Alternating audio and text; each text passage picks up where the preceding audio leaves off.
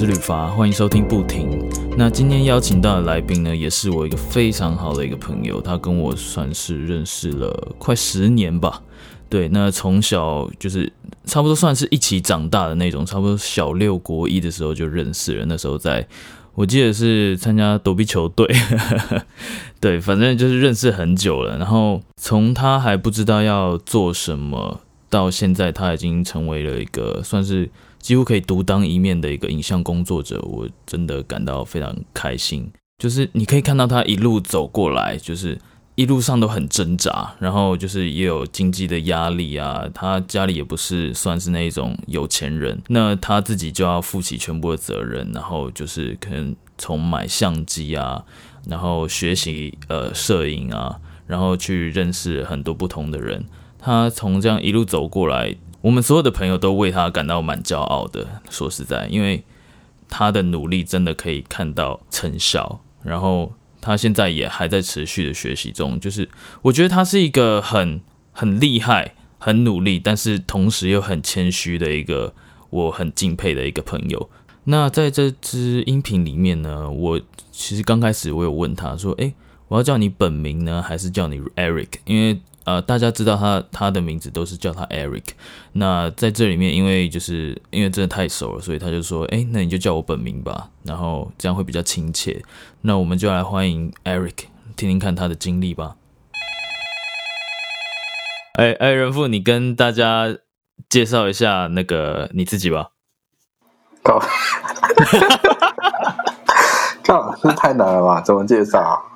就是你现在有在做什么啊？什么？我就是拍照，然后现在变成动态，嗯，导演兼摄影兼剪接，就是可能我自己一个人可以包办一个案子，对，就所有的东西哦，所有，嗯，基本上我自己都可以能自己做的，尽量自己做啊。如果可能他需要。就客户有预算的话，我可能才会再找人这样。那我问你，你当初为什么就是是怎么样才决定说，哎，我想要走走这一块？这个，哎，嗯，应该从高中吧。高中那时候，我跟玉祥啊，还有我不知道有没有景致，忘记我我只记得有景致。那个咖啡，我只记得有玉祥。嗯，对，那时候我们去。那个婚礼宴会，嗯，然后在那边端端盘子，然后看到有那个婚礼摄影师，对，就看他拍照，觉得很帅，好像这个工作好像还蛮有，就就是蛮帅的，这样就是很怎么讲，蛮专业的感觉，对对，专业，然后又好像 不错。对啊，感觉还不错啦，就是又帅，就拍就是对啊？反正就是那时候觉得蛮帅，然后也有想当这样，然后就开始我的生涯这样。那你那你刚刚开始是怎么样学习啊？就是怎么样开始拿起相机那些？哦，那时候我还在高三，高三的时候，嗯哼，对，然后那时候大家都在准备那个统测，嗯哼。然后那时候连我连报名都没有报名，因为我那时候已经，也没有到二倍二一啦，反正学分很低，我就已经放弃整个高中的学分了。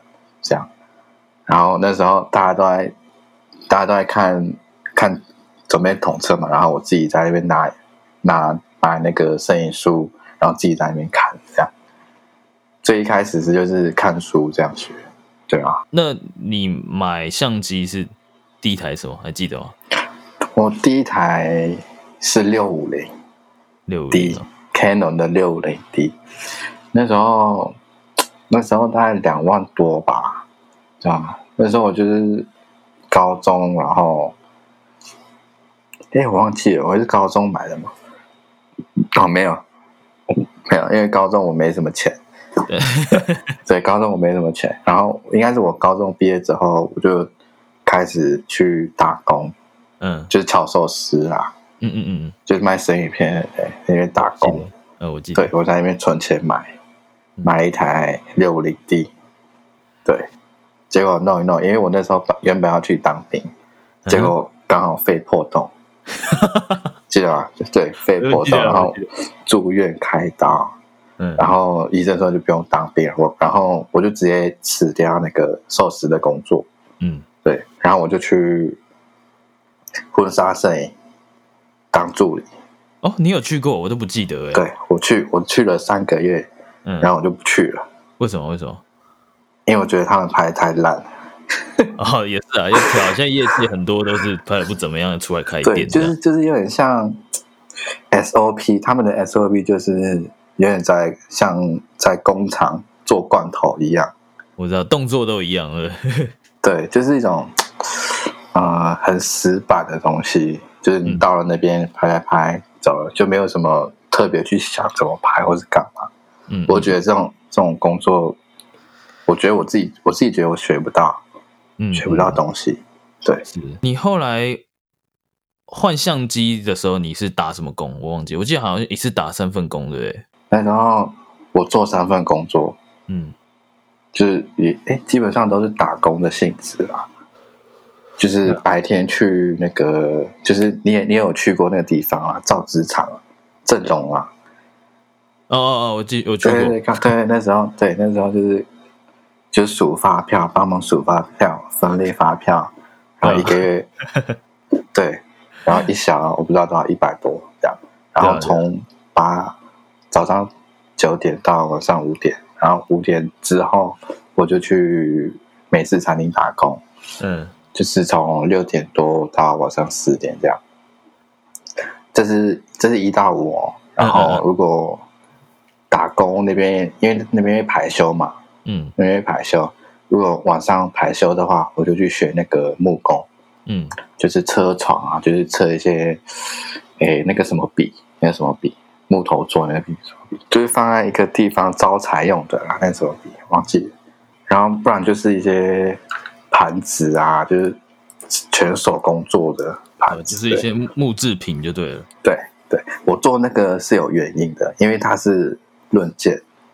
比如说你做一个，可能就几百块这样给你。我这我做这个的目的就是我要辞掉那另外那两个工作。哦哦哦哦哦，这样我才有弹性去学我要做的摄影。对，因为刚开始学摄影，真的你赚不了钱。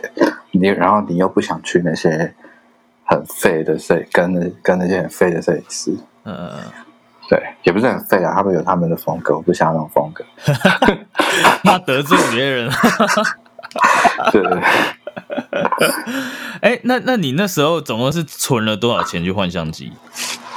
我那时候存多少钱哦？对啊？那时候我记得你那时候换六六 D，对，那大概七八万吧，是只有机身吗？那时候我我看那机身也要快六万哦。嗯，对，哎不哎没有没有要六万了，五万了，然后加镜头大概七八万这样子。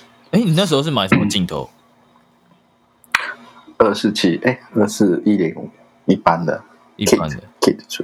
哦，那对哎对，还有我我有在加我有再买一个五十一点四的定价，一点彩丝的，嗯嗯嗯，彩陶。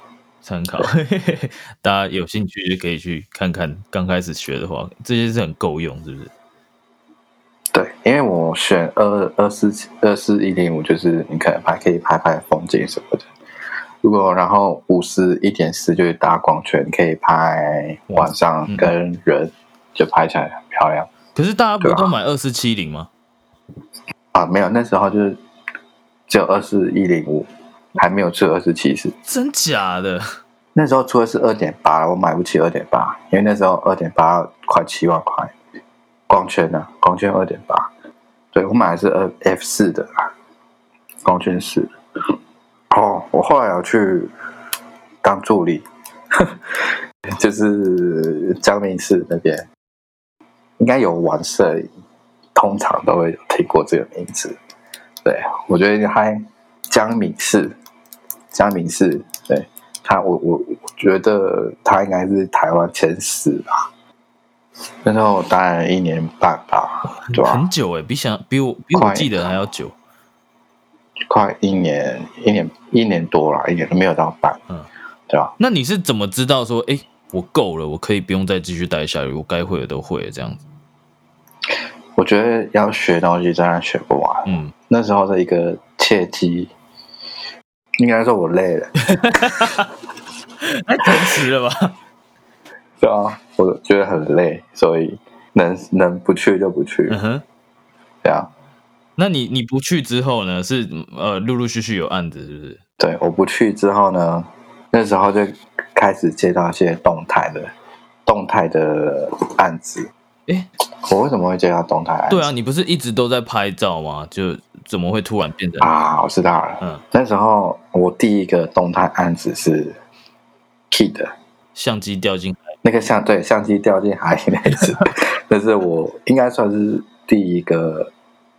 案子吧，动态。可是你没有拍过，你没有拍过动态，他怎么会找你拍动态？这是我要讲，就是我那时候就认识一个朋友，他叫卢卡斯，他是拍平面的，他还认识 Key 的对，那时候就问我说，我要不要去拍动态，去记录？我就说，我就说好，因为有机会，大家想要试试看，因为我那时候也没有说要赚钱还是干嘛。因为他是艺人，我觉得哎，有拍有好处，有拍就是对自己没有没有坏处。对啊，对啊。那你那时候是拍怎么样的纪录片？就只是纯粹记录，然后剪接这样子吗？对啊，就有点像侧拍活动记录，做一个剪接小短片这样。对啊，也不也不算短，那时候出了很多问题。真假？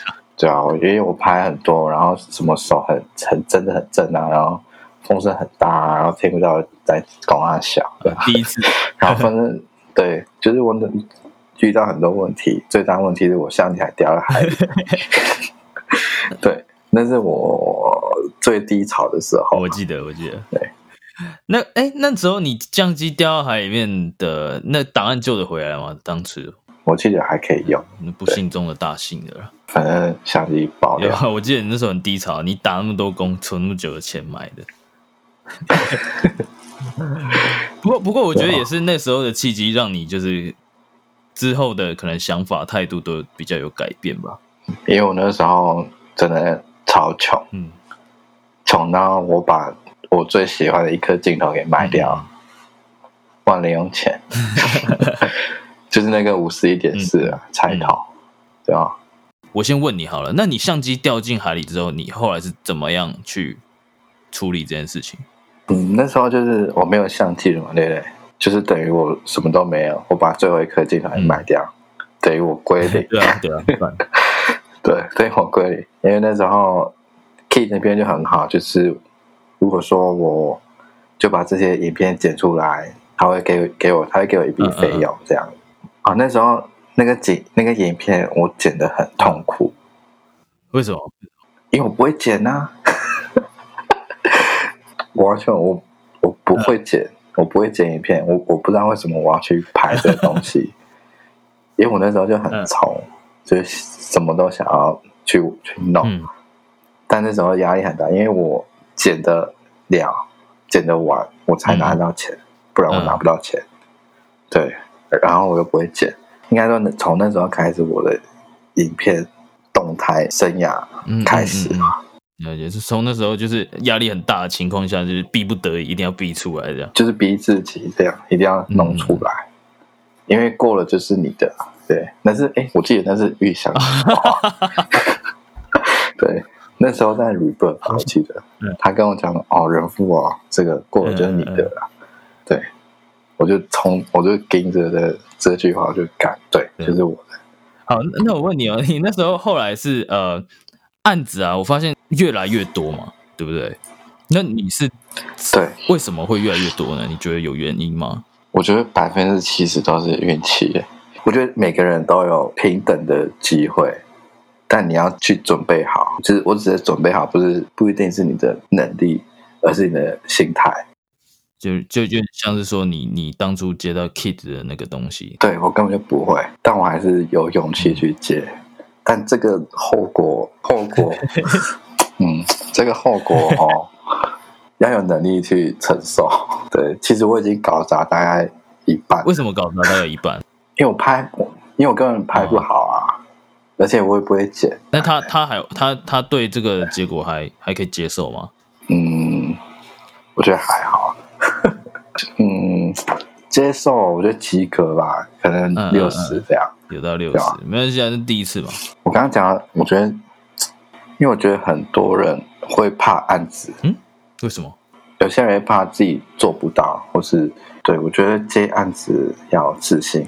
然后另外一个点是机会，机会是我觉得大部分都是自己创造出来的。比如说我那时候认识 DC，DC 跟莎莉他们是因为。我在那个摄影棚，我去了那个摄影棚，然后那个摄影棚里面有一个助理认识他们，然后那个 DC 跟 Sunny 就问那个助理说：“哎，你有没有认识一些会拍照，然后又会拍影片的年轻人？”这样，对，然后那个助理又把我介绍给他。那一方面也是你蛮幸运，再加上说你拍的也不错啊。如果说你作品不好，没有人会帮你介绍给人家。对，这种对，所以我觉得很多机会是自己创造，然后让别人知道你在干嘛，你懂吗？为什么？为什么那个助理知道我我会拍影片？因为我那时候我自己拍了一个环岛影片，你记得吗？嗯，对我用 iPhone 拍，对，那时候那时候他就旁边人会知道，哎，你有在做这个。对，所以我觉得很多机会都是自己去创造。哎，你那时候拍环岛影片的时候，你是已经了解有关于录影的东西，还是你就是自己还是自己摸，然后就是构图、运镜那些都还是靠自己有的东西，然后边拍边学这样？对，也不是说边拍边学，应该是从 Kit 那之后，我就知道那个怎么剪东西这样，所以我也是那时候懵懵懂懂，但我觉得我有一定的。美感基础，所以我才可以这样子。有啊，那个时候拍出来我也很惊讶，哎，iPhone 拍也拍的很强，而且而且你之前 还不太拍动态的东西，那时候看到觉得很厉害的。对啊，你后来是被呃王阳明跟蔡思云他们是有签约吗？还是怎么样？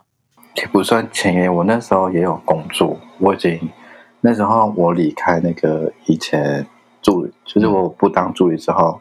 那一段时间有点空窗期，我就是一个月可能接一只案子或者两支这样子，那时候也很穷，对，但还是有有有活得下去，可能一两万块一两万块这样子。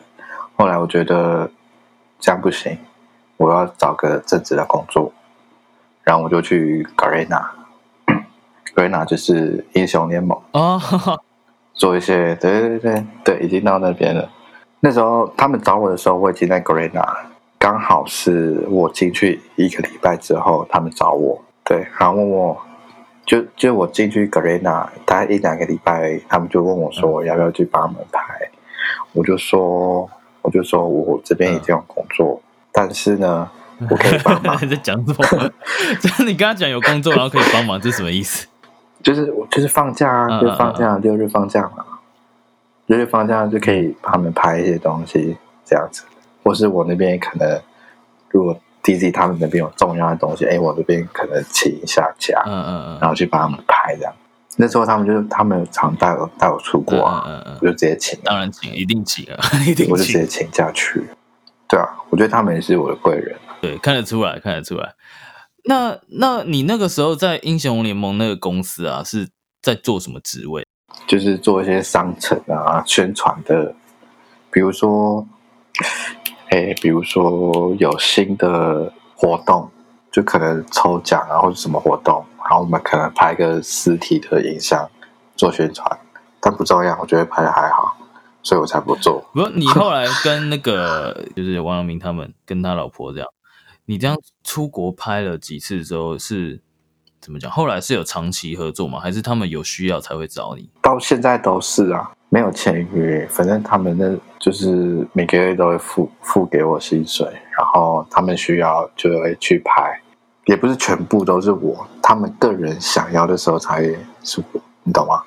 那也不是，但那那你你能拍的东西其实也蛮多的，因为就是他还蛮，他们两个都还蛮。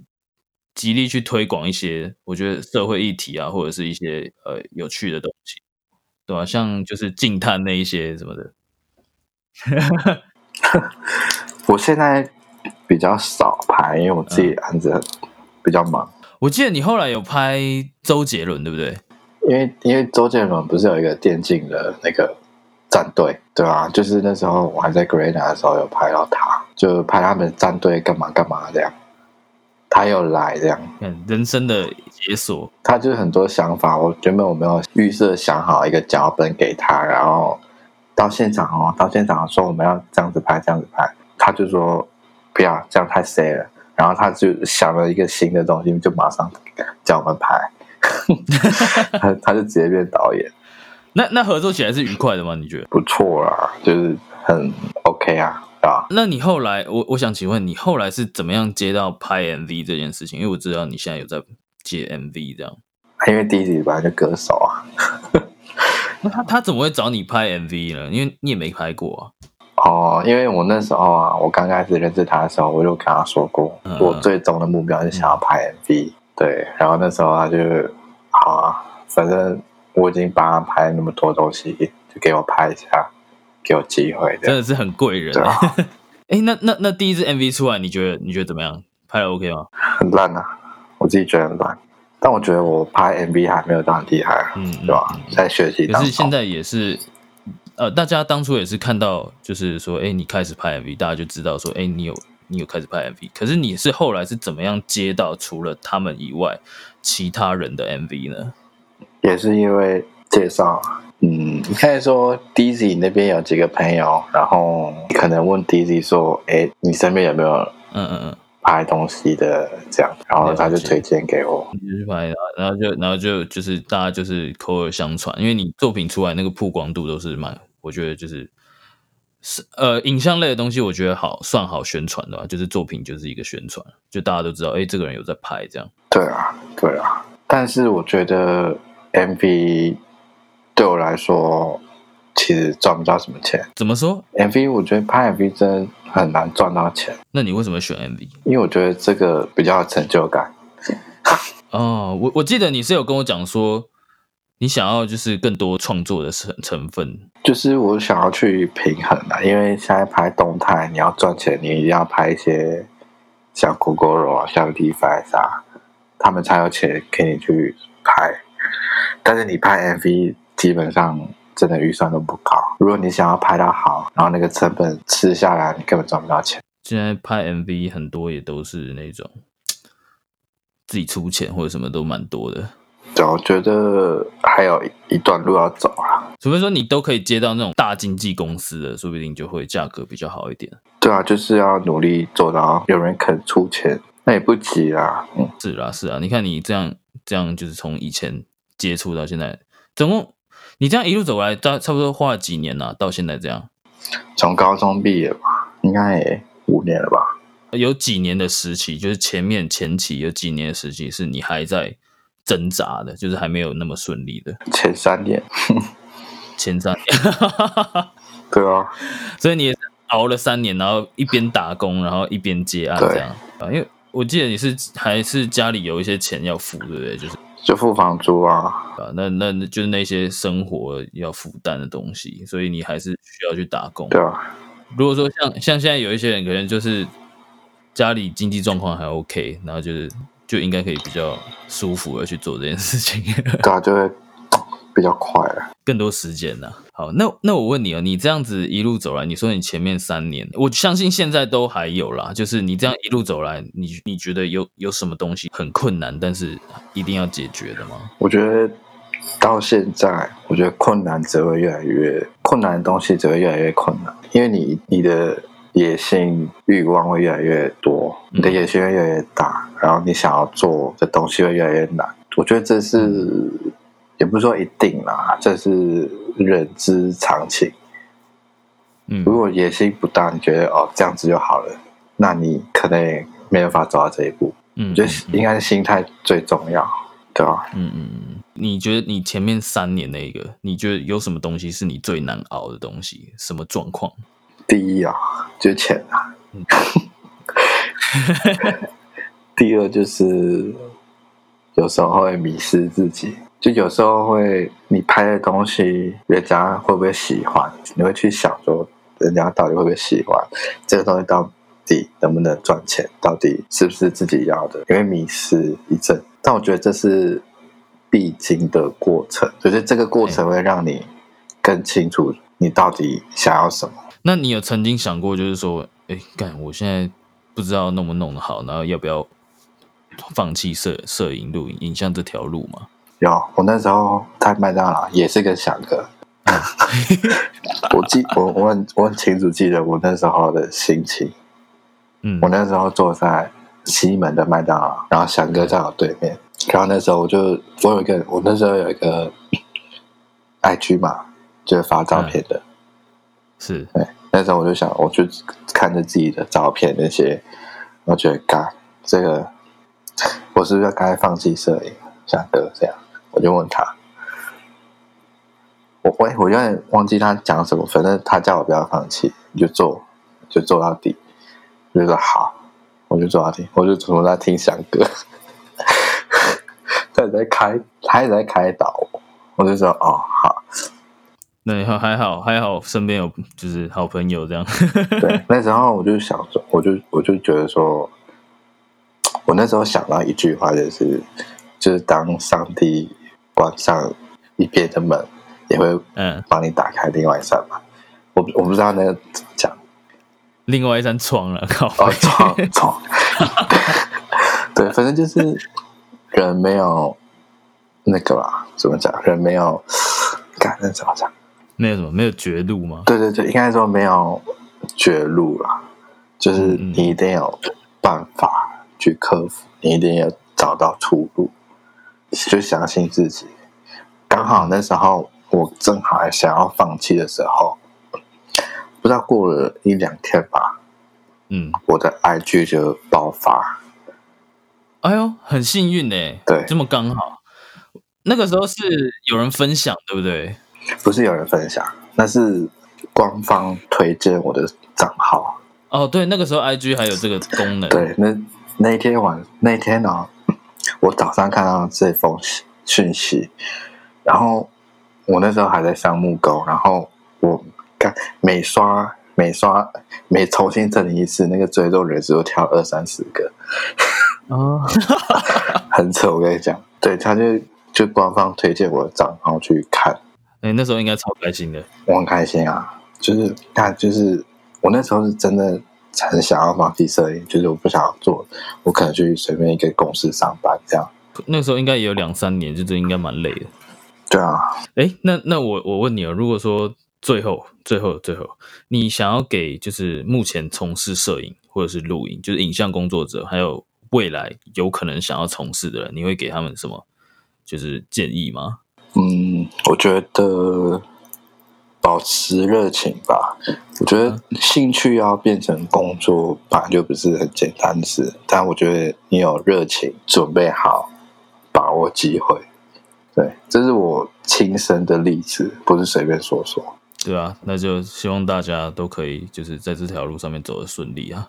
嗯，好，那今天就先这样啦，感谢人父，感谢 Eric。那我之后我也会把你的就是 IG 账号还有一些作品，我把它放在文章里面有连接，好吧？我让大家去看，那就麻烦你再丢给我一下。好，今天非常谢谢 Eric 的分享。那不知道大家对这一集有没有得到很多的收获呢？因为我在我身边其实是蛮多影像爱好者的朋友，不管是摄影还是录影，那大家也都是很很努力的在学习跟工作这一块，所以呃，我觉得可以带给大家更多的收获啦，在这一集里面，所以希望你们会喜欢。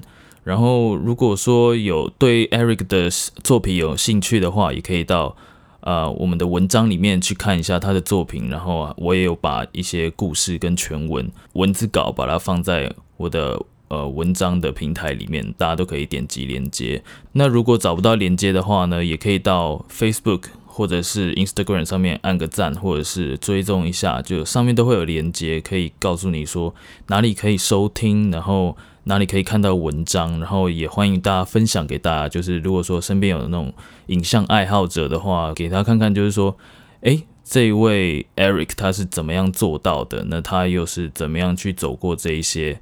挫折，那我相信可以帮到更多朋友，我也会很开心。这样我觉得还有一点蛮重要的是，在我们都还在努力，然后遇到挫折，然后不知道该怎么办的时候，对自己感到很很怀疑的时候，我们身边都会有一些好朋友去支持我们，告诉我们一些解答。像我觉得我们的那一位好朋友玉祥他说的很没有错，就是不管是什么事情，你只要觉得你做的事情是对的，那撑过就是你的了。我相信那一句话对对人父对 Eric 就是当时有很大的帮助，然后。刚好很巧，在隔一天，他的 IG 就被官方给推荐，所以就是追踪人数就爆满，然后他就觉得说，诶，原来我的照片是有被肯定的，所以他也感到就是说，诶，有增加自己的信心这样子。那希望今天的访谈这样的故事可以激励到你，不要就是说，诶，因为我没钱啊，然后我需要分担家里的经济啊，什么就放弃自己的梦想。我相信还是有很多出路，就像 Eric 说的一样。他觉得每一个人出生能有的一定不是平等的，但是他觉得机会是平等的，然后走到最后，我们都是会到一样的地方。那今天就谢谢你的收听，我们下个礼拜天见，拜拜。